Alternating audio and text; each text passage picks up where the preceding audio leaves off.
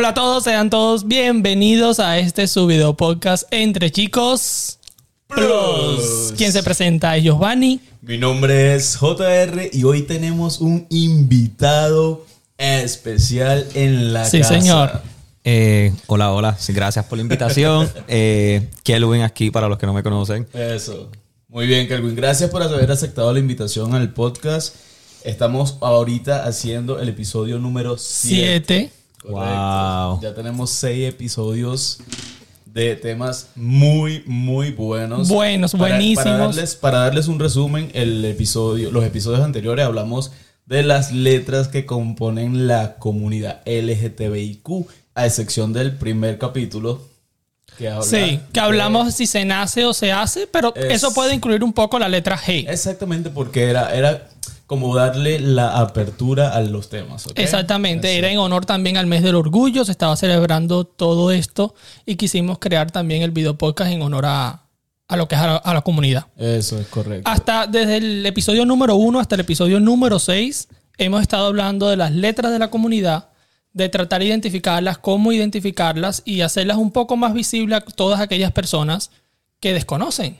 Incluso para dentro de la comunidad hay letras que desconocemos. Eso es correcto. Y que normalmente, hasta para nosotros, Sí. las últimas letras. El eran- episodio 6, o sea, Realmente era como que algo nuevo para nosotros que somos de la misma comunidad. Claro, claro. I mean, hasta el día de hoy todavía hay letras que yo eh, no estoy muy familiarizado. que la X, ¿qué hace Eh, la X? Exacto. Bueno, la X o las 3X. Yo sé las 3X, pero no la X. No. Sí, sí. Vuelvo y repito, hay cosas que son muy nuevas para nosotros, incluyéndonos que somos de la comunidad. Entonces, entonces lo que hicimos fue como que investigar cada uno de estos temas, a pedir opiniones. Y la intención, o sea, el trasfondo de todo esto fue hacerlo más visible, que las personas allá afuera lo conozcan más, porque una vez que se conoce más, la tolerancia y el respeto se puede dar mucho más sencillo. Eso es correcto. sí, Y esa es la idea. Así mismo es. Entonces recuerden que nos pueden encontrar en las redes sociales. Como entre chicos Plus, PLUS, PLUS. somos gente sencilla, gente llana. En todas las plataformas de podcast, en su favorita, ahí nos pueden encontrar. Igual Eso entre chicos Plus, Eso es correcto. Y en YouTube. YouTube y Spotify. En YouTube como video podcast y entre chicos plus también nos pueden Sí. encontrar. Y bueno, lo, lo que pide todo YouTube. Exacto. Suscríbete. Suscríbete a la campanita, comentarios, denle like, todo. Y Exactamente. share, por favor. Activen las campanitas para que cada vez que nosotros subamos un video podcast, ustedes puedan recibir esa notificación y poder seguir estas grandes historias. Y JR, cuentan, ¿qué temas vamos a tocar hoy? El tema de hoy, chamo. El tema de hoy está bueno y por eso traemos un invitado aquí. Sí. Nos hacía falta una tercera opinión. Una tercera opinión, eso es correcto. Entonces, hoy vamos a hablar, son tres temas en uno, Sí. pero que uno lleva a la otro. ¿sí? Lo Gente ambiciosa. Exactamente. Lo primero que vamos a hablar es de las citas. ¿sí? Entre personas de la comunidad. Evidentemente, porque esa es la temporada. Vamos a hablar del tema de las citas, vamos a hablar de las diferentes apps de citas que existen. Claro, dentro del tema de cita vamos a tocar ese subtema de las apps, las checklists para tener una cita, una primera cita con alguien, qué te llama la atención, qué características te llaman la atención. Es correcto. Y vamos a hablar, luego que terminamos ese tema, hablamos, con el tem- hablamos del tema del matrimonio entre personas del mismo sexo. O sea, entre gays, lesbianas y para de contar. Claro, lo cual es un mundo un poquito... Bastante amplio. Sí. Sí, y finalizamos con el tema de la adopción Sí. entre parejas del mismo sexo, que pues de cierta Que es bastante polémico, controversial. Es bastante Hay muchos factores que están a favor y otros en contra. Eso es correcto. Entonces, ¿por dónde empezamos? Vamos a empezar por las citas. Eso. Entonces, cuéntanos, Kerwin. ¿Qué consideras tú? Voy a empezar yo haciéndote la pregunta. ¿Qué consideras tú de lo que debe ser una cita? Ok, una cita debería de ser algo sumamente relajado. Debería ser algo eh, o con alguien que te llame la atención, con alguien que quieras pasar ese tiempo. Ok. Y al final del día debería ser divertido. Debería ser divertido. Ok. A ver, cuéntame algo. Tú dices que para tener una cita, esas, tienes que tener esos, no requisitos, digamos como que... ¿cómo Parámetros. Como esos parámetros, ¿sí? Ok. En tu experiencia, cuéntanos, ¿cuál ha sido la mejor cita y por dónde pudiste haber conocido a esa persona o contactar a esa persona antes de llegar a la cita? Porque me imagino que... O, o puede ser que alguien te lo haya presentado, pero vamos a hablar de, de- vamos a involucrarnos con el tema de las aplicaciones. Claro, claro, Sí, claro. si has tenido alguna experiencia, sí. No, I mean, sí, yo puedo irme atrás a cuando tenía 18 años, que ah, como muy conocida la aplicación Grindr, ah, que es bien conocida en la, en la, en la comunidad gay. Eh, Exactamente. obviamente un niño de 18 años, sin experiencia, eh, pero nada, conocí, conocí ahí a alguien y, y me invitaron a una cita, obviamente muy nervioso. eh, solamente habíamos escrito por la, por la aplicación, mandado fotos, este... Y nada, me invitó a una cita y, y fui, y fui a la cita. eh, y de nuevo, muy eh, inmaduro yo, ¿verdad? Sin, sin mucho conocimiento. Pensaba que, que era, que era una cita, una cita de ir y comer, o- hablar, platicar, eh, tú sabes, compartir anécdotas, experiencias. No era un restaurante. Cuando recibí la, la dirección, eh, era una barra. Pero obviamente, pues, para dar el, beneficio de la duda, eh, fui. Ok. Fui. Y entonces, lo menos que hizo el individuo fue hacer preguntas de mí, de qué yo quería, de mi futuro, de mi presente. O antes, sea, antes de que continúes, cuéntame primero, ¿cómo te enteraste de esta aplicación? Exacto. ¿Cómo, cómo llegaste a ¿Cómo Grindr? llegaste a esa aplicación? Bueno, eh, amistades. Amistades de del ambiente. Claro, me hablaron de la aplicación, me dijeron que es súper bueno para conocer y expander tu círculo de amistades. La gente es mentirosa. Demasiado. La gente miente. No Y mienta. Ingenuo yo, ¿verdad? De- de- o sea, inocente, al final del día inocente, pues obvio, pues yo, ok, chévere, hacer amistades, ¿por qué no? Es como otra plataforma social. Claro. Así lo vi yo. Claro, claro. Cuando no tienes conocimiento de eso, tú la ves como Claro. otra pl- aplicación de citas. Eso es algo que, que estoy seguro que no solamente te ha pasado a ti. Ah, ¿Tú has, has tenido esa aplicación, Giovanni? No. Ah. Mentiroso. Cuéntame más. Le va a crecer la nariz. Sí, sí, que obviamente que sí la tuve. Y me pasó lo mismo que le pasó a él.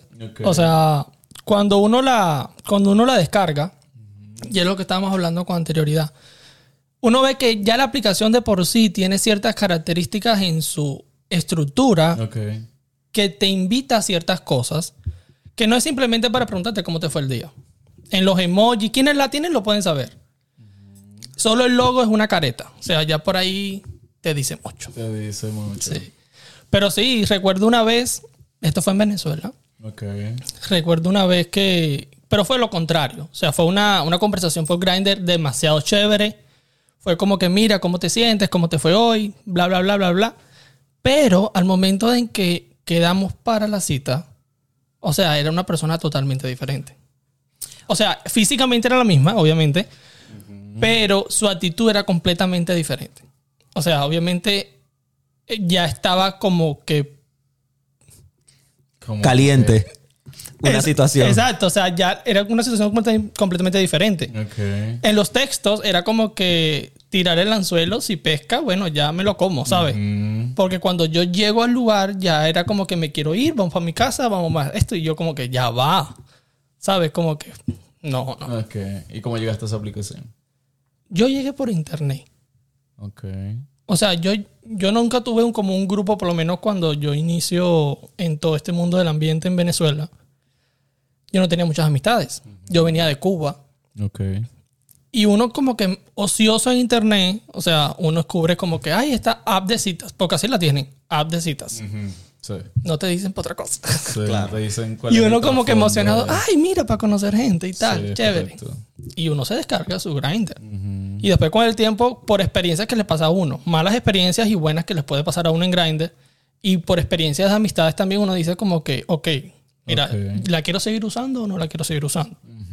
Porque hay una etimología sobre esa aplicación de que está destinada para ciertas cosas. Exacto. Si tú estás predispuesto y estás consciente de que lo que quieres hacer es esto, como la, claro, lo que quieres es tener relaciones, tú la vas a descargar y tú vas a estar en Grindr para ese objetivo. Exactamente. Y lo vas a conseguir bastante lo- rápido.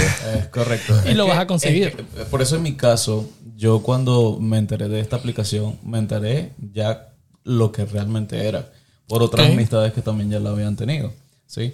Y me dice, mira, eso es, en- entre comillas, para solamente tener sexo. ¿Me entiendes?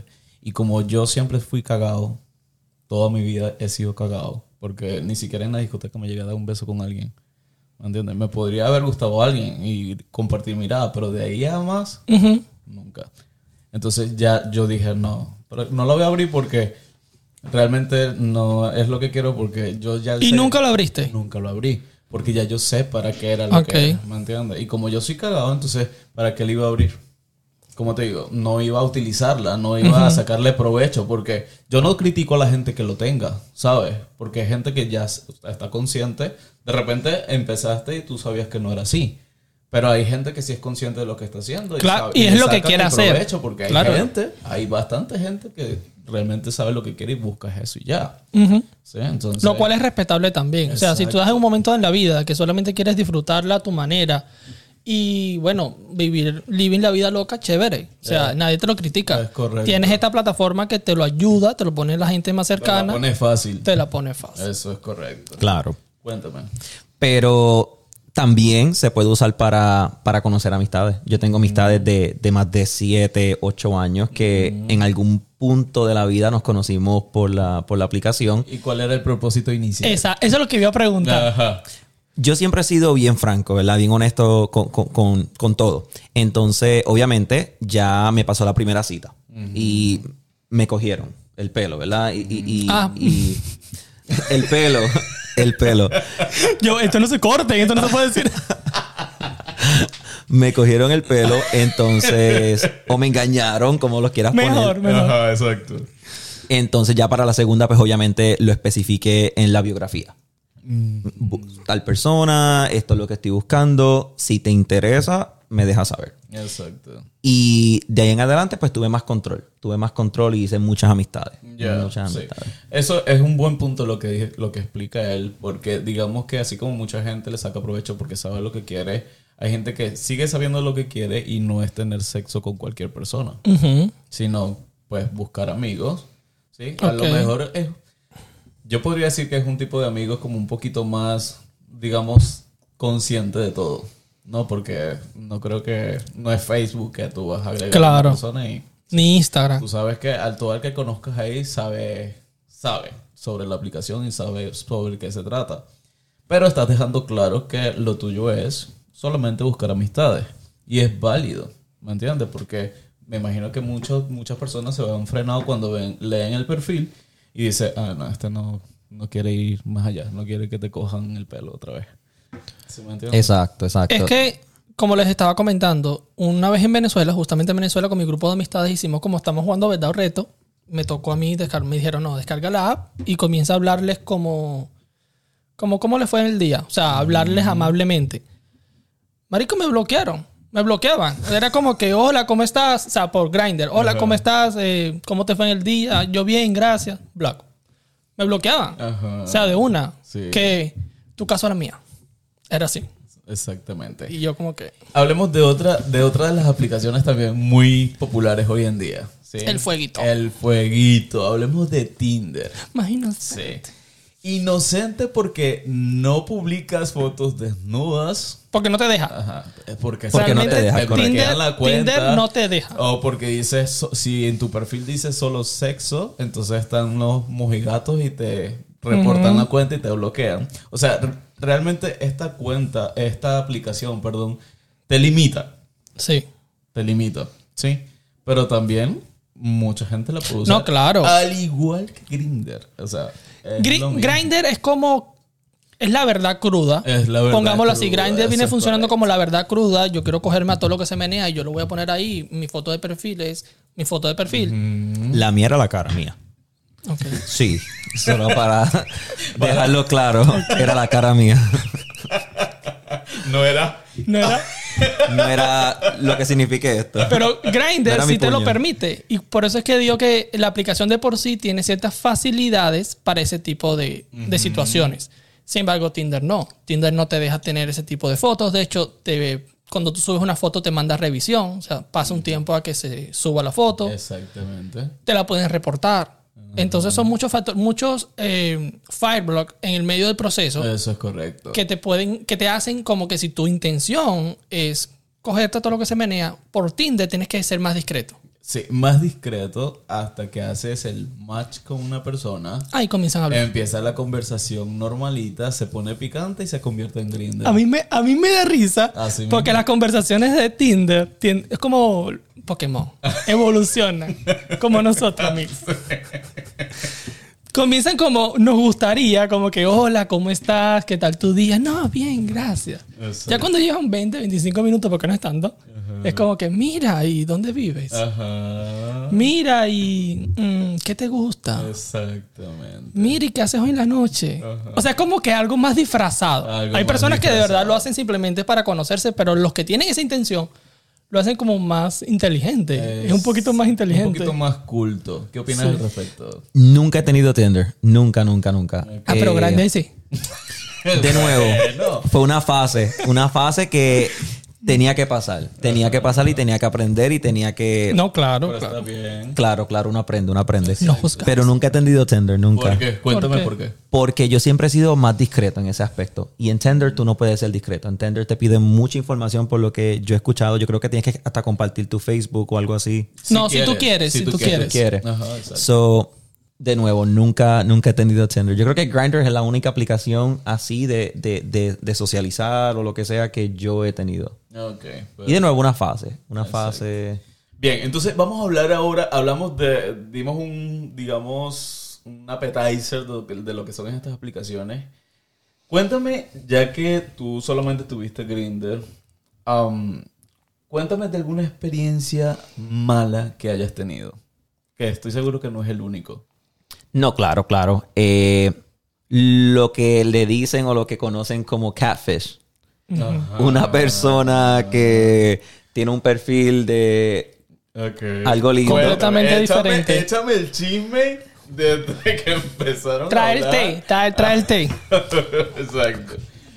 No hay mucho que decir honestamente porque obviamente tan pronto vi a la persona pues se acabó el date, se acabó la cita. Pero, pero sí estaban hablando con esta persona por yo diría como unas cuatro o cinco días. Súper chévere, buena conversación. Bien, yo decía, bueno, mira, yo creo que los milagros sí existen. So, vamos, vamos Te para esta cita. bien hablando con esa persona. Claro, claro. Sí, sí. No era conversaciones morbosas. Era conversaciones Cómodas, intelectuales. exacto, claro. Lo cual hubiera sido mi, mi red flag, como que espérate, algo está mal Algo aquí. está raro, Esto sí. es Grindr y me está preguntando de mi familia, de mi futuro, espérate. Ah, so, nada, eh, llegó como el quinto o sexto día, le dije, ok, vamos a encontrarnos, vamos a, a conocernos, a darnos, a darnos la cara. Y tan pronto llegué, le dije, ¿dónde tú estás sentado? Me dijo la silla, la, la mesa, donde estaba. Y tan pronto Oh esa persona. No, o es- sea, era, Era otra persona. Totalmente. O sea, Totalmente. ni siquiera era que tenía filtros encima. nada. O ¿En sea, serio? totalmente otra persona. Otra foto. Oh my. Sí, y eso, o sea, horrible. La peor experiencia, o sea, después de eso, sabes que no volví a abrir Grindr porque, no, no, no, Mientras horrible. el trauma. Claro, Ya, ¿Y qué hiciste en ese momento cuando viste que no era la persona? nada, me fui, me fui, o sea, me fui, estaba o sea, no llegaste, tratando. no lo saludaste. No, para nada. O sea, Era- tú lo viste de lejos y claro, te fuiste. Claro, y me fui. Nunca vio que tú lo viste. Eh, yo creo, él, a lo mejor sí, a lo mejor sí, pero, o sea, yo estaba tan nervioso que yo no estaba ni Es pensando. que eso da miedo, marico. Yo quería más que montarme en el carro y, y ya. Es y, que eso da miedo. Yo tengo una pregunta. ¿Qué tan descarado puede ser una persona para asumir que es otra y, y aún así cuadrar una cita para verse en persona? Yo eso lo... Yo creo lo que iba a decir te responde eso. Y es lo siguiente. Primero hay dos partes de que tenemos que definir si nuestro, nuestra atracción va dada hacia lo físico o hacia lo emocional. Primero, ya va, ya va. Déjame terminar. En esas dos partes. Segundo, la mayoría de las personas que tienen, que hacen ese tipo de cosas, eh, se sienten inseguras respecto a su físico y sienten como que la esperanza de que su personalidad, porque imagino que él es la misma persona que te escribió. Claro. O sea, lo que él pensaba, lo que él dijo, es la misma persona. En el fondo es la misma persona. Lo que cambia es el físico. Esa es la única variable, gran variable, pero es la única.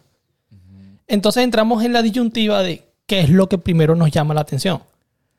¿El físico o la personalidad? No, pero me vas, a- me vas a disculpar. Obvio, es un engaño. Obviamente O sea, eso no está bien. Es un engaño. el peor error que puede... Ni siquiera un engaño. Es un error que tú puedes cometer. Claro, pero es que lo ¿Me hacen porque entiendes? son personas Porque inseguras. Si previo a una cita, tú le dices a la persona, mira, te tengo que contar algo, yo no soy el de la foto, yo realmente soy esta persona, ¿sí? Discúlpame por lo que hice. Si esa persona continúa hablando contigo después de haber pasado él, se pasó, ¿sí me entiendes? Claro. Entonces es distinto. Pero, o sea, a mí no me entra en la cabeza llegar a una cita, cuadrar una cita y ni siquiera le has dicho que tú eres otra persona.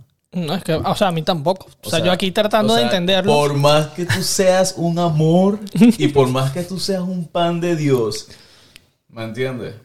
Y llegar a esa situación, o sea, no. O sea, Claro. yo realmente no, no me lo puedo explicar. O sea, yo trato como que de entender su punto de vista. Obviamente no lo comparto porque es un engaño al final de cuentas y es algo que no deberían hacer.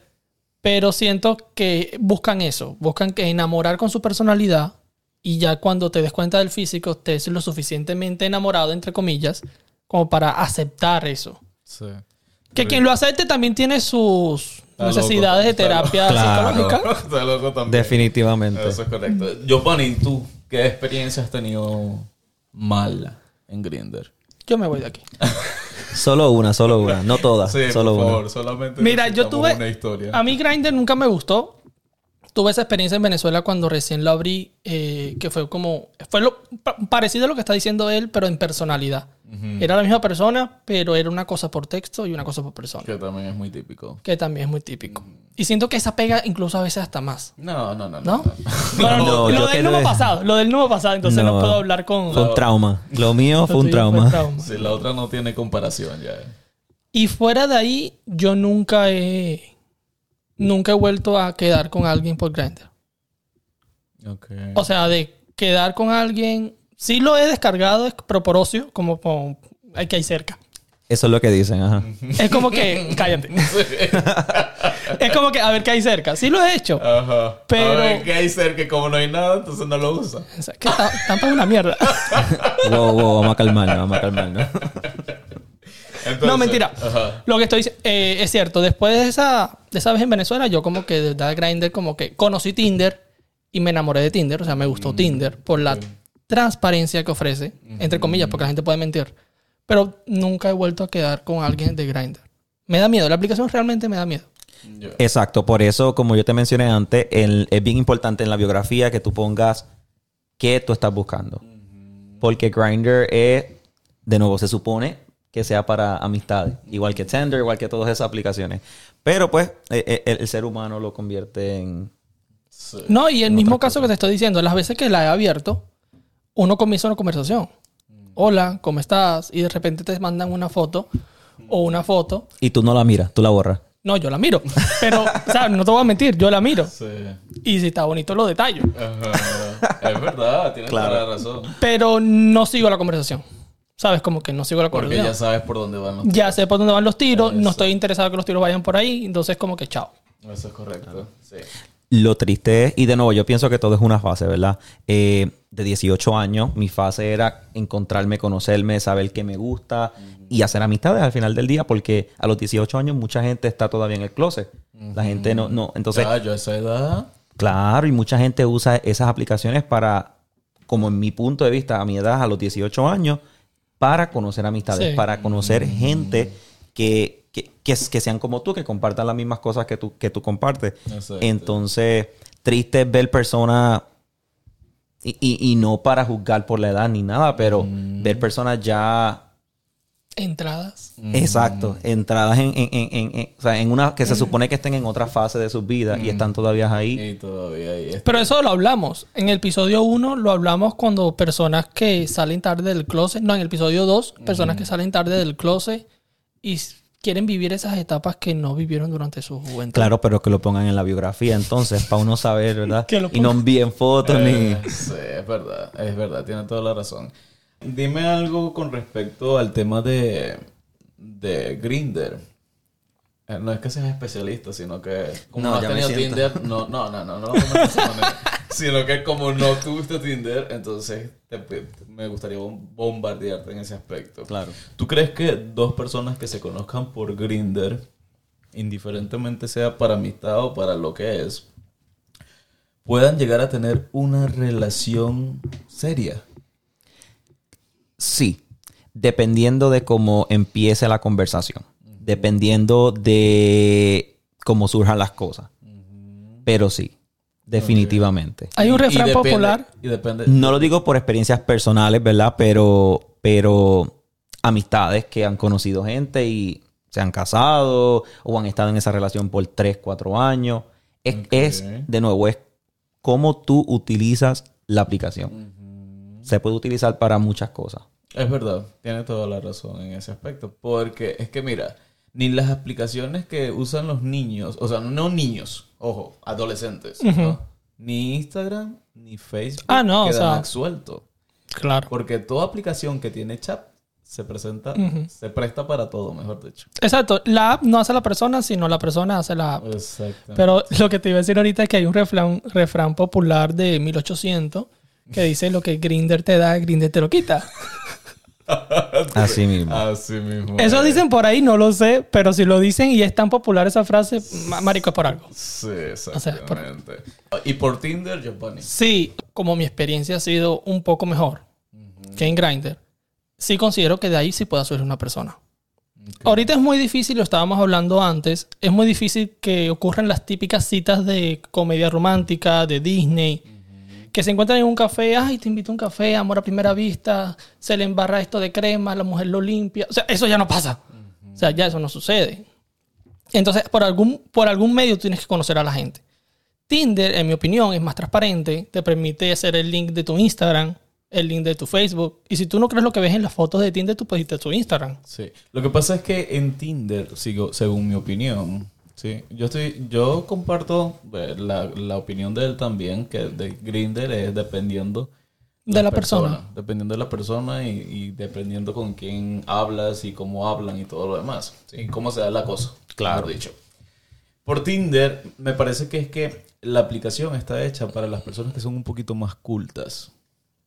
¿Me entiendes? Y entre personas cultas, cuando hablo de cultas, hablo de personas serias, que, que no son personas que, digamos... Que no tienen la intención Sí, de... que la tiene porque todo ser humano le tiene ganas de hacer el amor con otra persona. Es ¿me verdad. entiendes? Pero se va, o sea, se va como por, por las buenas intenciones primero. Ok. De, o sea, de lo típico que es conocer primero a la persona, llegar a una cita en un café, un bar o algo, hablar. ¿sí? Si se gustaron y quieren tirar, lo van a hacer.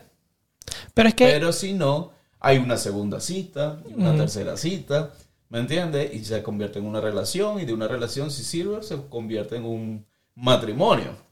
¿Me entiendes? Lo que quiero decir es que una persona que piense de esa manera no usa Grindr, Exactamente. aunque puedas usarlo de otra forma, digamos, más sana, por así decirlo. El, el- el que va por Tinder eh, puede tener malas intenciones, pero no, no se va de boca de una vez, porque eh, lo pueden reportar, lo pueden bloquear y todo lo demás. Pero ahí dijiste algo curioso. O sea, conocer a la persona antes de llegar a la parte íntima, al contacto físico. Entonces, eso tiene un trasfondo en el sentido de que, ¿qué tú consideras que es necesario o no para llegar al sexo? A mi, a mi pensar, la mayoría, para no decir todos, pero la mayoría de las personas que utilizan Grindr con el objetivo de tirar, de coger, no necesitan, digamos, conocer a la persona para tener un contacto físico. Esa es su mentalidad, esa es su forma de vivir. Por eso te lo estoy diciendo. Cuando lo haces por Tinder y te vas directo al grano, te pueden reportar y bloquear la cuenta. Esa es la diferencia de la gente que usa Tinder y el que usa Grindr para solamente. Exacto, o sea, tener ¿cómo- relaciones ¿qué es lo que consideras tú que es necesario para llegar a la intimidad con alguien? Claro. Hablar con la persona por cualquier medio. Lo más sano para mí, si, dependiendo de tus intenciones, lo más sano si quieres buscar una pareja de verdad y tener estabilidad con esa pareja, es el sueño de fantasía de cualquiera. Entonces tú te vas por Tinder, por Facebook o por Instagram y tienes una conversación normal, ¿sabes? A eso me refiero. Pero por Grinder, o sea, yo puedo tener muy buenas intenciones, pero si de, no, de 100 personas, 99 me preguntan si soy activo o pasivo. Y te piden foto. Y me Y piden foto. foto. Entonces, yo no quiero eso. Por más que mi perfil diga solamente amigos. O sea, te estoy hablando de mi caso, ¿no? Ok. Entonces, yo voy a optar por la otra aplicación que, de cierta manera, las personas son menos directas, llegan a tener un encuentro y de ahí del encuentro ven qué pasa. Y si no funciona, bueno, Y si no funciona, no funcionó. desliza para la izquierda. Para la izquierda, Exacto, correcto. Exactamente. Bien. Ya funcionó la cita, se conocieron por Tinder, Grindr, Facebook. Facebook, Instagram, tuvieron su primera cita, se comieron sus vainitas, tomaron, salieron, se gustaron, siguen teniendo otras citas. Noviazgo. Que ese es como que el intermedio entre los dos temas que vamos a tocar. eh, citas y matrimonio. Exactamente. Noviazgo. El noviazgo. Y la pregunta yo siento que el más importante de esto es, ¿qué necesitas darte cuenta tú de que esa persona cumple con ciertos requisitos para ser tu pareja? Eh, creo que todo empieza con la comunicación. Hay que comunicarse, hay que hablar y cada uno, ¿verdad? Expresar y poner en la mesa qué quieren. Exactamente. Y de esa lista que te pongan en la mesa y que tú le pongas a esa persona en la mesa, ver, hey, puedo bregar con esto, cuántas cosas me gustan. Exactamente. Todo empieza por la comunicación. Por la comunicación, exacto. Si tú quedas con una persona y resulta ser que, no sé, por X razón de la vida se llevan bien, pero tú ves que no hay nada más allá, pues tú tienes que estar consciente de que no va a pasar más nada. De que a lo mejor lo que va a resultar de esa cita o de esas eh, de esos chats en esas aplicaciones eh, va a quedar en una amistad. Claro. Ok, yo tengo otra pregunta. Una relación de noviazgo para mí se compone de dos partes fundamentales. La, la parte sentimental y amorosa y la parte sexual. Tienen que funcionar las dos a plenitud. Totalmente. Ya va, déjame- Esa era tu biografía en Grindr. No, que, aquel que... Totalmente. De una, que... De una, tiene que tirar rico. un- No, de una. Eso es que yo O sea, No, claro, claro. Que Mi pregunta honesto. es porque pueden tener muchas dudas aquellas personas y les puede estar pasando en sus relaciones actuales. Eh, tienen que funcionar las dos partes a 100% o una puede decaer y si decae, ¿hasta qué punto puede decaer? Mira, yo te voy a contestar con toda la honestidad del mundo. y lo que siempre le he dicho a las personas que nos escuchan a través del, del podcast y a través de YouTube. Usted tiene que tantear, mijo. Usted tiene que tantear porque la persona puede ser la persona más bella del mundo, te puede tratar como un rey o como una reina, ¿sabes? Pero si al momento de tener intimidad eso no resulta, sea porque sea o sea porque sea, Sí, porque los gustos. Exacto. Claro. Pero que simplemente no funciona, no te satisface o te sientes incómodo, X. O sea, o sea, no te quedes ahí. Ok. No te quedes ahí porque es que resulta ser que con esa persona que tú elijas quedarte por el resto de tu vida, si la relación dura mucho, entonces te vas a calar eso por todo el resto de tu vida. Eso no va a pasar. O vas a tomar la decisión de ser infiel, O vas a tomar... que está mal también. Claro. Para no horrible. llegar a eso, pues es mejor que usted diga, no, ¿sabes qué? Mira, sexualmente no funcionamos, pues me caes bien, te, te adoro y todo lo demás, pero hasta ahí. Y Ya. Ok. Y cuando estás conociendo a una persona, ¿verdad? Están en esa fase del noviazgo. Yo pienso que el tema de lo sexual es algo, o sea, necesario. Algo que se tiene que hablar, algo que, que, que- que hay que entenderse. Porque, como tú dices, si vamos a estar juntos, así sea por un año o 50 años juntos, tiene que funcionar. Tiene, que... funcionar. tenemos que estar los dos felices. Ahora al revés. El sexo funciona de maravilla porque los dos dijeron de una, sí, el sexo sí tiene que funcionar. Ajá. Ahora al revés. El sexo funciona de maravilla, pero la relación a nivel emocional flaquea. Es lo mismo. O sea, es que una, una, no es que yo diga que el sexo, el sexo es el 99% de la relación. No. Es un complemento. pero- 50-50. Exacto, pero es un complemento que es necesario. Si ese 50 baja a 40, no está funcionando bien. Mm. Si baja, si sube a 55, algo mal, algo está pasando en la parte emocional. Ok. En el trato, ¿sabes? En la comunicación. todo lo demás. Y en lo sexual no es solamente la penetración. En lo sexual está la sensualidad. Sí, exacto. Está Toda la dinámica claro, erótica. todo, todo. So, entonces no piensen, ¿verdad? Que solamente No es solamente tantear. es muchas. No Exacto. somos tan básicos. Eso es exacto. Eso es un por No ciento. somos tan básicos. está lo otro. Sí, está lo otro. exactamente. Entonces, Esto, esto es un tema yo creo que es más sencillo para las personas heterosexuales. Y ¿por qué? ya va. Déjame terminar. Cuenta, cuenta, porque Yo siento que esto es un tema más sencillo para las personas heterosexuales porque a nivel emocional todos nos, nos parecemos. Y creo que ya sabes a lo que me refiero. A nivel emocional todos nos parecemos, pero a nivel sexual, entre el tema gay y el tema heterosexual sí es diferente. ¿Por qué? Una mujer va a ser penetrada y el hombre va a ser el activo de la relación. Y eso fue en la época cuando yo nací, porque ahorita. No, ok. Claro. O sea, la, mu- relaciones que la no- mujer Sí. La puede... mujer penetra al hombre, Exacto. es el marido, es el esposo. Eso puede y pasar. La relación funciona de lo más bien y normal. O sea, Ok, eso pero- ya no aplica hoy. Pero no hay una premisa, pero no hay una premisa para iniciarla. ¿Sí me entiendes? No hay una premisa para decir, mira, ajá, ¿cómo va a funcionar esto? Y sí conozco amistades, y lo estoy diciendo por esto, sí conozco amistades que emocionalmente se han querido, eh, se llevan súper bien, pero lamentablemente a nivel sexual chocan. Exacto, pero es que. Por eso es que digo que en el mundo de la comunidad es más complicado. Pero es que aplica para lo mismo. Mira, yo no- nunca he estado de acuerdo con el tema de que hacer la comparativa entre, el- el- lo- entre los gays, lesbianas y lo demás y la gente hetero en el campo sexual. Para mí es la misma vaina. ¿Sabes? Si funciona, funciona. Si no funciona, no funciona. Porque si tú eres gay y eres pasivo, y si no te penetran bien, pues no te va a funcionar. Claro. Y si eres activo, y, No si, me- eres, y si eres activo, pero la persona que con la que estás es pasivo y realmente no te satisface porque no sé qué razón se queja mucho o porque le duele y no puedes tú disfrutar tu sexualidad, tu sexo, entonces también te va. Es lo mismo, o sea, Pero no me estás entendiendo. Te Nunca me enti- entiendes. no. Me siento incomprendido. te, te entiendo perfectamente. No te digo que no sean compatibles en la cama. Te digo en el caso, por ejemplo, de mis amistades, que los dos son pasivos. Entonces, de nuevo, si hubo comunicación desde un principio, se hubiera establecido que los dos son pasivos y se hubiera buscado o una solución o nada, O se cual pintan para las su lado, uñas, claro. o se pintan las uñas, Exacto. se hacen el pelo. Te van a quemar. No, pero es que es verdad. O sea, dos Claro. personas- es que es- es- es- no cabe en la cabeza que dos personas pasivas, o sea, no sé qué pueden hacer. De repente, a lo mejor usan juguetes sexuales, que también es válido. Claro, y puede funcionar. Puede funcionar, ¿me entiendes? Pero O sea, como lo, que planteo acá, lo que planteo acá es que allá afuera hay muchas situaciones que tal vez nosotros no conozcamos.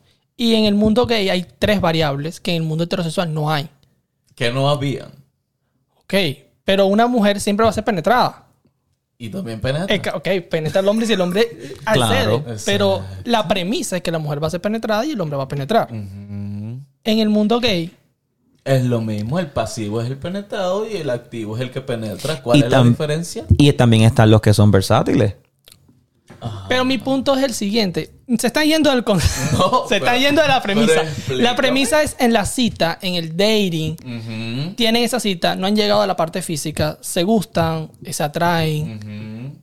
Y llega a ese punto, y por eso le estoy diciendo, a nivel emocional está 100% porque hay esa atracción. Pero cuando toca hablar de la parte sexual, se dan cuenta que no funciona. Se dan cuenta que hay un choque. Entonces la relación no va a seguir. Claro, va a ser Bueno, una relación que quiero amistosa. Va a Que, digan relación. para la gente que está allá Va afuera. a ser una relación amistosa. O ya. sea, no se rompan la cabeza, no va a funcionar. O sea, mira, cuando si tú, amigo. eres, si tú eres pasivo y la persona que te gusta, tú, tú no sé, el, el chico, la chica, no sé, que sea bello, hermoso, te trate como una reina, como una princesa, X, lo que sea. Pero si es pasivo igual que tú, no va a funcionar. No va a funcionar. Ok. O sea, como relación no va a funcionar. A menos que prueben jugar con juguetes y se la lleven súper bien. Entonces, Y en el caso contrario, que sean dos activos. tampoco pasa. Porque cuando, si yo soy activo y yo conozco a alguien y ese- esa persona me dice yo también soy activo, tú dices no. O sea, fácil, es más, la piensa menos que el pasivo, pienso yo. Exacto, pienso yo ¿Qué lo parce mismo. usted? Quedamos como hermano. Bueno, Exacto. o sea, espadita Espadita. Literal. Claro, pero yo quería nada. tocar esto porque, verdad, hay mucha gente allá afuera que les pasa. Conocen Claro. gente, se enamoran de la gente por línea Sí. y cuando vienen a una cita de verdad y les toca hablar del tema, y en muchos casos llegan a la cama sin hablar del tema, se dan cuenta de que, amiga, ¿Por qué tú te ríes? Exacto. Cuenta, cuenta, ¿qué pasó? No.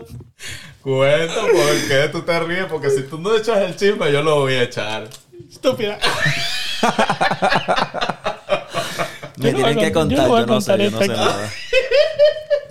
Yo no voy a contar esto aquí. Eso queda para otro podcast, pero Para el próximo. dejen aquí en los comentarios porque yo me sé ese chisme y yo sé que ustedes van a querer saber ese chisme. ok, muchachos. Entonces, ya hablemos del siguiente paso. Ya hablamos del Ok. noviazgo, ahora vamos a hablar del siguiente paso que es El el matrimonio. matrimonio cuando sucede. Muchas personas, eh, y ahorita ha habido mucho auge de, este, de esta corriente, no están de acuerdo con el matrimonio, sencillamente quieren vivir una vida de noviazgo, o sea, no creen en el matrimonio como un concepto, como una institución. Personalmente yo sí creo, o sea, sí me gustaría casarme. Hay muchas personas allá afuera que simplemente lo ven como un papel y punto, y no, y no ven la necesidad de hacerlo. Otra polémica surge cuando dos personas se enamoran, tienen, salen, son pareja, sexualmente 100%, todo perfecto, pero una cree en el matrimonio y la otra no. Eso pasa mucho en las novelas mexicanas. O sea, lo, lo que digo es que eso también puede pasar. Eso es otra polémica. Ok, ¿qué piensas tú al respecto? Eh, pienso que para eso está el noviazgo. Para eso está el noviazgo, para uno saber si es la persona indicada o no. Y son preguntas y son respuestas que tú consigues. ¿Sientes que eso es una, una pregunta que se debería hacer Claro. durante el noviazgo? Igual que hijos. O sea, y algo sencillo, por ejemplo, ok, eh, nuestro hijo, ¿cómo lo vamos a educar? ¿Qué enseñanzas y qué creencias le vamos a, a dar? Uno tiene que comunicarse de todo. O sea, no hay pregunta estúpida. Cuando tú estás conociendo a alguien, tú tienes que ser lo más vulnerable porque Totalmente de acuerdo. tienes que serlo, tienes que entender, tienes que saber. O sea, si a mí una vez me dijeron, el- la relación, los matrimonios son como una inversión. Entonces pregúntate, ¿tú te ves con esta persona por los próximos 40 años o no? Entonces, en esos 40 años, ¿qué pregunta y, y- y- y qué información tú necesitas para poder estar con esta persona por 40 años? Me gusta Mucha. eso. Eso es Me gusta, me gusta. ¿Qué, qué piensas tú de las personas que, que no están de acuerdo con el matrimonio igualitario? Con las personas del mismo sexo. que se eduquen, edúquense y, y hay mucho más que solo lo que nos enseñaron de niños nuestros abuelos, nuestros bisabuelos, a lo mejor por falta de educación. Ah, pero sí, todo, o sea, amor es amor. Eso es, Uno no ve la preferencia sexual, uno ve si la persona es buena. Y ya. eso es correcto. ¿Y qué le dirías tú a esos padres que piensan que no deberían casarse dos personas del mismo sexo?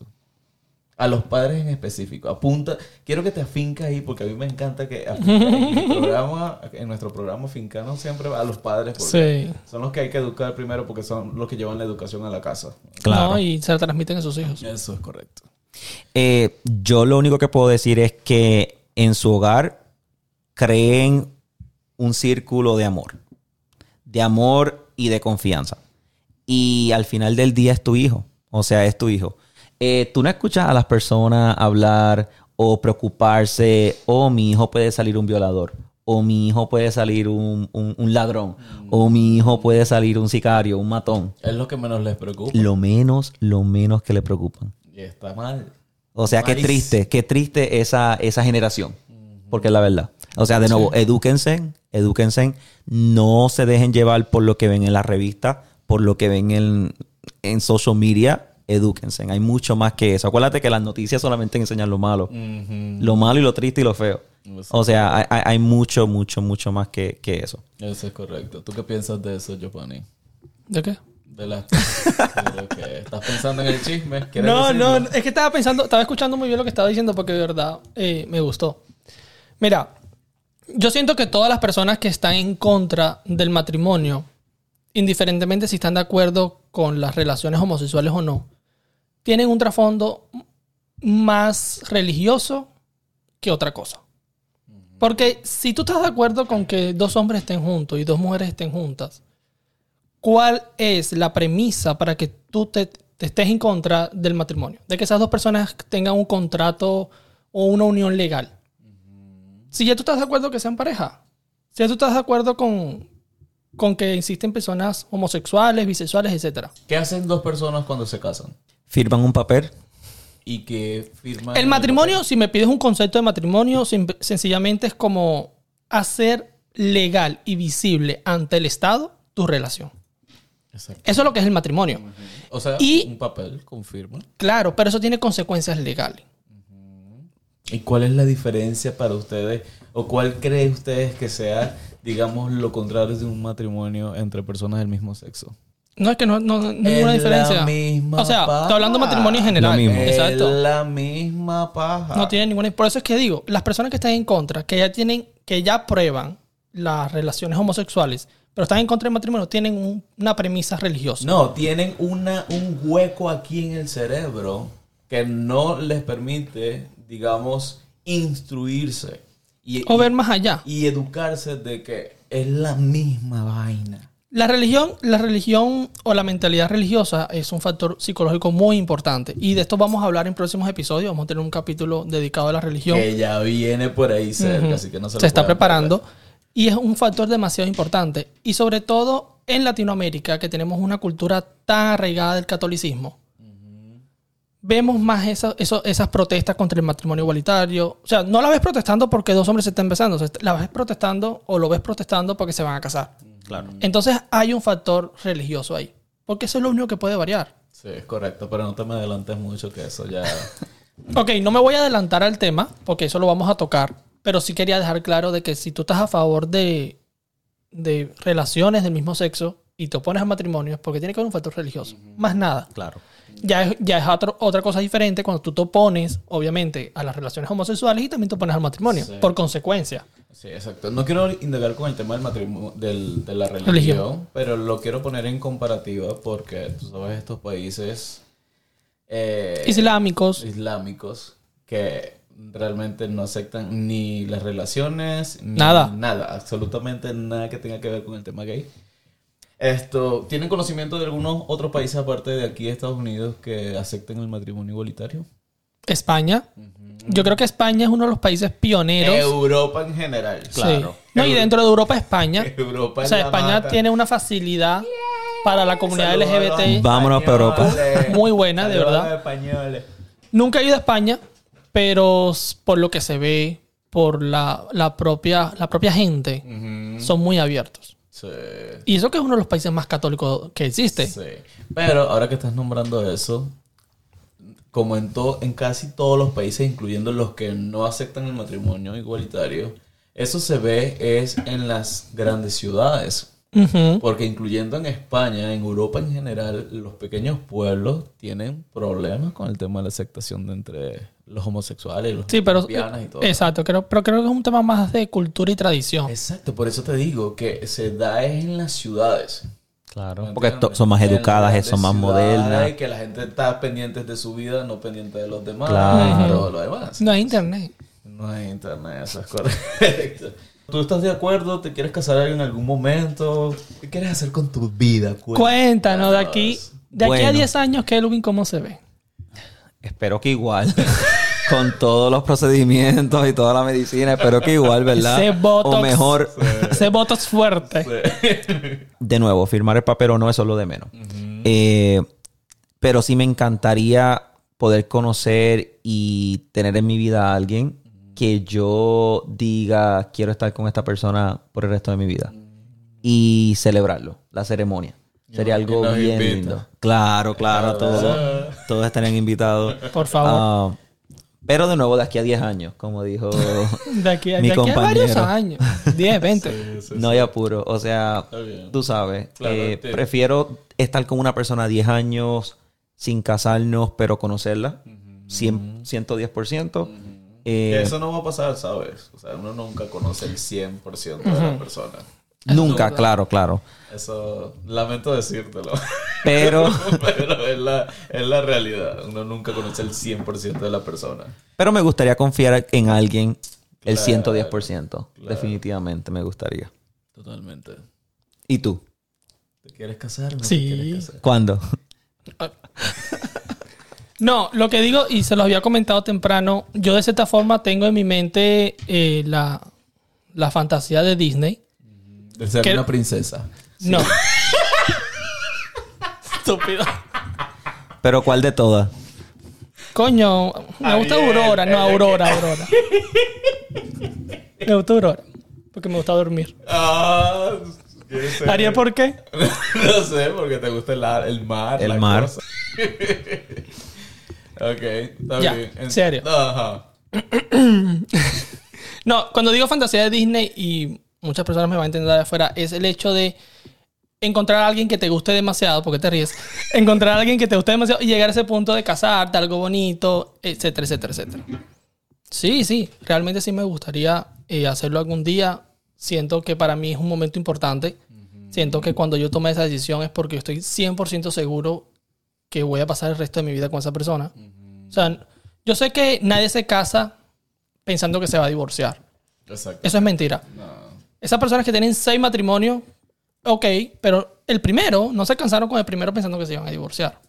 Es correcto. Pero estamos hablando de J-Lo o de qué? y de unos cuantos más, no solamente. Tu fan. No- no Pero mi punto es el siguiente, ninguno de ellos se casaron pensando que se iba a divorciar, pero es en mi forma de pensar es, si yo daría ese paso, sí me gustaría y pondría por lo menos de mi esfuerzo para que funcionara y que no se derrumbe. Es que esto es lo que todos queremos, ¿no? O sea, realmente yo no critico a la gente que se ha casado seis veces y que se vuelve a casar si quiere. Porque simplemente no funcionó y como y ven el matrimonio como un papel. Entonces Claro. no les importa y no se van a mamar a la persona que no- Exactamente. por 10 años como lo hacían nuestros nuestros ancestros que se mamaban a, a- a la- a los Por vida. esposos las esposas de por vida y o sea, ahorita, hoy en día eso no va a pasar. No. Entonces, como lo ven como un papel, si no funciona, pues se, divorcian y si llega otro, probamos y si no, pasamos y así. Claro, no perder la esperanza. Claro, siento que esas personas no tienen como que el matrimonio como algo realmente importante. A nivel de valores, Sí. a nivel de lo que representa. Sí, exacto. Y a lo mejor ustedes piensan que nos estamos desviando del tema, pero no. O sea, vuelvo y repito, no hay comparativa y, y- y- y me gusta dejarlo siempre claro, no hay comparativa entre matrimonios de personas del mismo sexo y personas heterosexuales. ¿Sí me entiendes? Es la misma paja, vuelvo y repito. Porque si entre el mismo sexo no funcionó, pues se volvieron a casar. Claro. Ah, sí, es lo mismo. Claro. No, y estadísticamente hay más porcentaje de divorcios dentro de la población heterosexual que homosexual. Yo no diría, no confiaría en estadística, porque vuelvo y repito, mi teoría es que es la misma paja. Si funciona, funciona y duran 30, 50 años hasta que uno de ellos muera o mueren los dos. O simplemente duraron dos meses casados porque simplemente no funcionó. Y chao, que pase el siguiente. El- Next. Exacto. Exactamente. ¿Sí? Bien, entonces para finalizar la parte... No, no, no. Yo te tengo una pregunta. ¿Por qué de los tres, el único que está casado eres tú? Exacto. Sí, señores.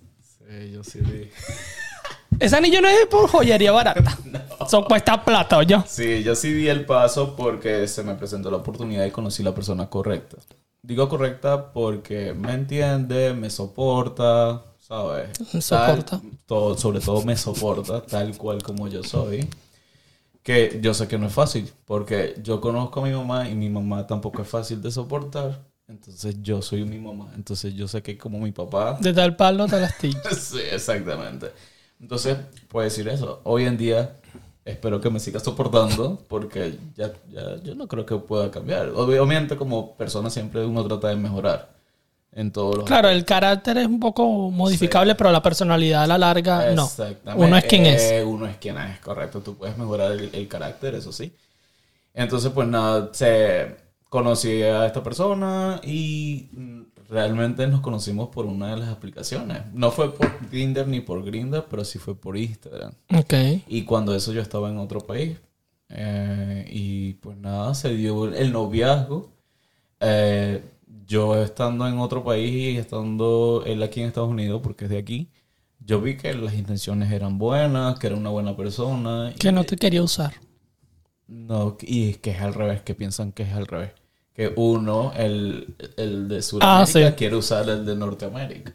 Y realmente no fue así. Se dieron, las cosas se dieron totalmente distintas. La relación fue muy buena. Y pues nada, vine aquí a Estados Unidos, nos casamos y, y ya ten- vamos para cuatro años juntos. Claro, porque el matrimonio era un requisito para poder que ustedes estar juntos. Sí, para poder tú vinieras para acá y poder estar Y juntos. era más factible que, que yo me viniera que él se fuera a Sudamérica. Y él me puso eso, esa carta en la mesa. Él me dijo, si tú quieres... Él te yo- puso a irse a Sudamérica. Exacto. si Yo lo mato. Le prendo fuego. Yo no, o sea, yo no lo vi mal. O sea, más bien me dio como ese, tú sabes, como que, ah, entonces. Ay, qué inocente. Claro, el amor, el amor es tan hermoso. Eh, Entonces yo dije como que si, si es capaz de hacer eso, yo creo que sí. Que hay amor. Que hay amor, ¿me entiendes? Pero era más a la larga era más factible que yo me viniera porque digamos que aquí obviamente ya ustedes todos saben que comparado con Sudamérica es un poquito mejor. Hay que trabajar bastante, pero es bastante mejor, ¿sabes? No, exacto. O sea, las condiciones Sí. totalmente. Y eso es ajeno Mucha al tema, comodidad. pero todo el mundo lo entiende. Exactamente, entonces llegué aquí y pues tenía que casarme para poder permanecer en el país. Nos casamos y bueno, vuelvo y repito, tenemos cuatro años juntos y estamos bien, gracias. ¿En alguna parte del proceso sentiste miedo?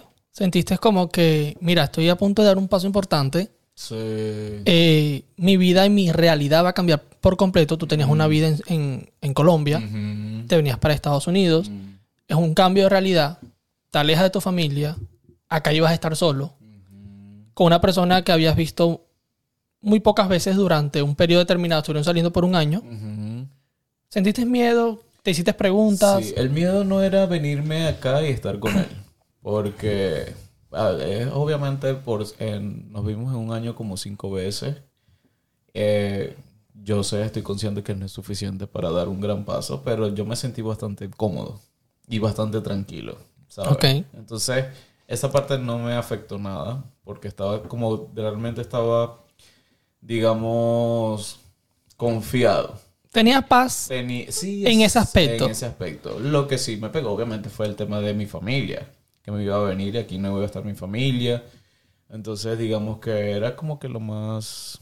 Lo que más me puso a pensar. Ok. Sí, ya después que me llegué aquí, pues el tema del idioma y todo eso es- ya es otra realidad que, que es bastante fuerte al principio. Yo Sí. tenía muchos ataques de pánico, pero era por eso. El tema de- de- del idioma, la gente, la cultura. Pero con respecto a la relación, nunca tuviste ni No, dudas ni miedos. Gracias a Dios, en esas en esos, Era tu es- soporte. exactamente, en esos días que tuve eh, esos ataques de pánico y todo lo demás, él siempre estuvo conmigo ahí, apoyándome, ¿sabes? Como que orientándome. Y eso te dio la seguridad de, Claro, total. de seguir adelante, pues. Totalmente. Entonces, digamos que. ¿En qué momento, en ese transcurso que se estaban conociendo, que tú todavía estabas viviendo allá y él estaba viviendo acá, ¿en qué momento o algo pasó o él en algún momento dijo algo que tú dijiste, él es el indicado? Con él es con quien yo quiero estar. En el quinto viaje. ¿Qué pasó? Cuenta. No, exacto. El último viaje fue el quinto. Y hasta ese momento yo dije sí.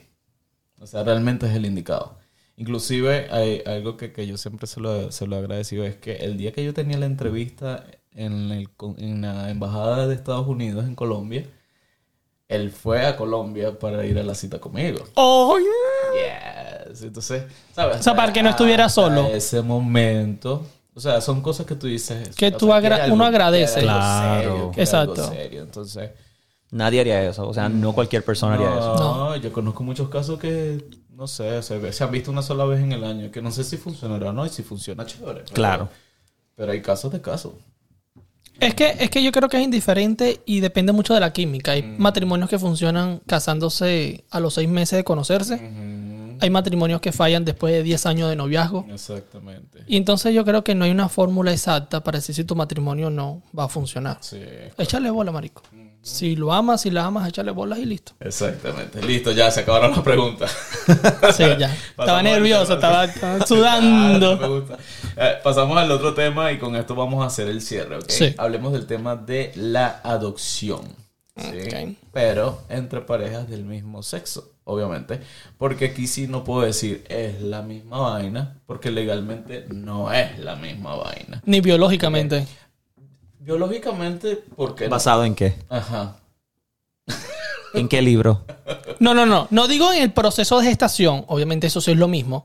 Cuando digo biológicamente me refiero a que dos hombres no pueden tener un hijo biológicamente. ¿Por qué no? O sea, Se Ah, puede ¿por qué tener. no puede quedar embarazada? ¿qué? Porque no puede quedar embarazada. Ok, eso. A eso me refiero. Y cuando hacen Pero no me estás entendiendo. O sea, dos hombres y dos mujeres, por ellos solos, no pueden tener un hijo. Ok, teniendo relaciones sexuales. Exacto. Dos hombres teniendo ok, relaciones y dos mujeres. Entendido. Eso, Ok, dos mujeres teniendo relaciones y dos hombres teniendo relaciones por sí solos, sin intervención de terceros, no pueden tener un hijo. O sea, el proceso natural no, ahí se rompe. Sí, es- de eso Claro, estamos, de sí. eso estamos totalmente claros. Por eso te digo, no puedo decir en muchos aspectos que no es la misma vaina. Exacto. ¿Me entiendes? Porque aquí tanto legal como biológicamente sí es totalmente, digamos, distinto. Pero yo quiero, digamos, voy a enfatizar esta parte y es el tema de las opiniones de la gente que, que no está de acuerdo con el tema. Sí. Ok. Entonces, y, y voy a ser claro, así me odian, no me importa. Si usted está de acuerdo con que haya un niño en la calle pasando hambre y que no pueda ser adoptado ni por una pareja heterosexual o por una pareja homosexual, usted es un enfermo social. Así de claro. Porque a mí no me cabe en la cabeza eso. O sea, cuando una persona, una pareja homosexual quiere adoptar un niño en un, orfanato, un, ¿sabes? Es- le está dando la oportunidad a un niño o a una niña de tener una casa, un hogar, Una mejor vida. familia, Estabilidad. una educación, una estabilidad emocional, una estabilidad social. ¿Sabes? O sea, ¿cómo tú le puedes quitar esa oportunidad? Porque no todos los heteros quieren Adoptar. adoptar. No todos los heteros quieren No, adoptar. y que los heteros que quieren adoptar es porque biológicamente no Y pueden. Porque biológicamente, exactamente. Claro. Entonces, el que biológicamente puede, obviamente no lo va a adoptar a menos que sea millonario y no le importa. Pero una gente de clase media baja o clase baja o clase media alta, o sea, si biológicamente no lo pueden tener, entonces lo más factible es que lo adopten. Pero no todos los heteros tienen ese problema biológico. No, o sea, es un porcentaje mínimo. Es correcto. Entonces, Y de ahí es que- donde vienen la mayoría de, las de los niños que ponen en adopción. mm, eso es correcto. Y yo nunca he escuchado, y no es por, por tirarle a la gente. Claro, para nada. Pero yo nunca he escuchado, mira, dos, una pareja homosexual dejaron un niño abandonado. O, ¿sabes? O sea, yo nunca... Sí, sé a qué te refieres. Siempre viene, eh, la problemática viene de las parejas heteros porque son los que biológicamente pueden tener un niño. Y a veces tienen más de la cuenta. Y a Y, veces la tienen- falta de educación, que piensan que porque son dos papás criando a un niño o criando a una niña, ellos van a tener las mismas preferencias Exacto. sexuales. Yo siento que ese el problema principal de las personas que están en contra de la educación de esos niños, entre grandes comillas, porque dicen, ese niño creciendo con dos padres viendo eso, con dos madres viendo eso, ¿qué se va a esperar de ese niño? No va a tener los, valo- los valores. Y ahí es donde yo aprovecho hacer la promoción. Vean el desde el episodio 1 hasta el 6 para que se puedan educar y entender. Todo tiene un cierre. Eso es Para que. El universo es perfecto. Porque las personas que tienen esa opinión es porque no se educan.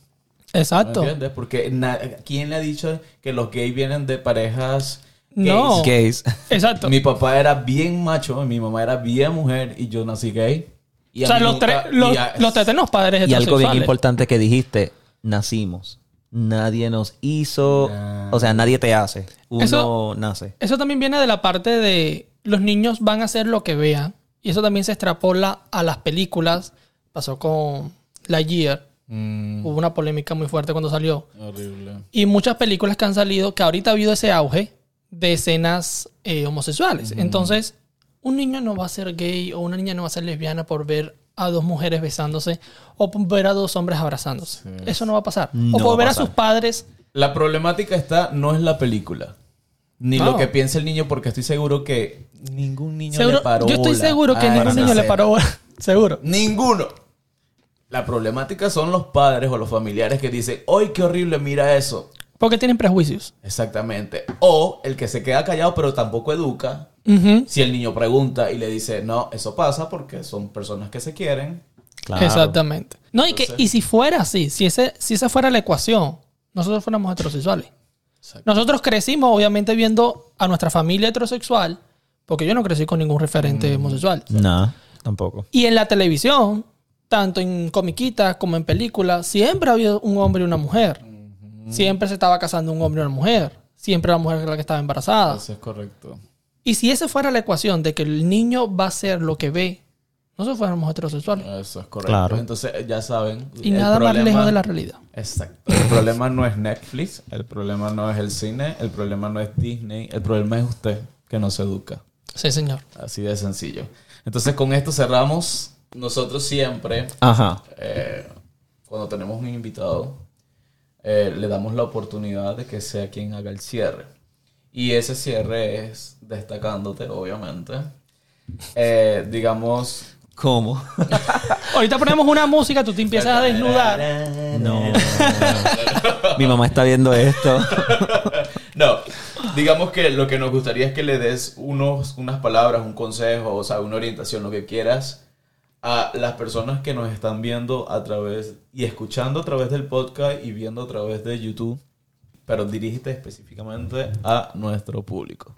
Creo que para poder resumir los tres temas, creo que es bien importante educarse, ¿verdad? Y entre la educación, dejar afuera los prejuicios, dejar afuera todo lo que a lo mejor dice un libro, o a lo mejor te educaron tus abuelos, tus bisabuelos, gente que no tenía la educación que nosotros tenemos. So, edúquense eh, y piensen en lo bueno de las personas, eh, no en las preferencias sexuales, porque eso no hace diferencia. Todos somos humanos, todos amamos iguales, eh, sufrimos iguales, so enfóquense en eso, en lo bueno de la gente. Amen, amen. Correcto. ¿Qué- qué- Amen. Sí, exacto. Entonces recuerden muchachos, vuel- vuelvo y repito, gracias por haber asistido a este episodio con nosotros. Gracias Muchísimas por haber gracias. No, a ustedes. compartido con nosotros tus opiniones, tus vivencias y todo lo demás. Muy agradecido. Ah, recuerden que nos pueden ver a través de YouTube y nos pueden encontrar como Entre Chicos Plus. PLU. P-L-U-S. S. También en todas las plataformas de podcast, ya sea cual sea su favorita, ahí vamos a estar nosotros Eso, y también en Spotify. Spotify es una de ellas. Bueno, sí. Bien, muchachos, también nos pueden encontrar en Instagram y en, En Facebook, Facebook. como Entre Chicos Plus y en TikTok. También tenemos TikTok. Entonces, Hacemos pues, unos nada. bailes, unas cosas. Entonces, gracias por haber llegado hasta este punto del el video. Los invito para una próxima edición. Espero que nos puedas volver a acompañar. Sí, claro que en sí. el próximo Claro, claro. episodio. Pues nada, nos vemos en, En el próximo episodio. Eso.